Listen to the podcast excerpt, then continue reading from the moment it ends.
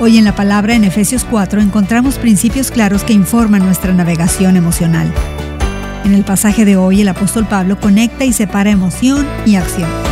Si bien las emociones a menudo conducen a la acción, Pablo instruye a los cristianos de Éfeso a procesar su emoción de ira sin actuar en pecado.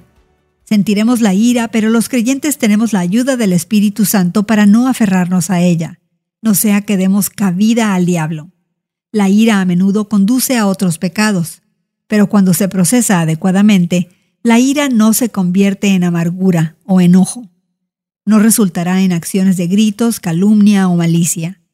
Pablo también anima a la iglesia de Éfeso a que se comuniquen unos a otros con verdad y edificación. Sus relaciones debían caracterizarse por la bondad, la compasión y el perdón, que surgen de haber sido perdonados por Cristo. Estas son acciones que podrían tomar o hacer independientemente de sus emociones. Finalmente, la enseñanza de Pablo alcanza un clímax con el mandamiento imiten a Dios. Seamos como Él. Modela tu vida según su carácter. La motivación para esta imitación no es el miedo, sino el amor, que es a la vez emocional y activo. Pablo llama afectuosamente a sus lectores hijos muy amados y da como evidencia la acción amorosa suprema de Jesús sacrificándose por nosotros. Considera lo siguiente, ¿cuándo te llevan tus emociones a la acción?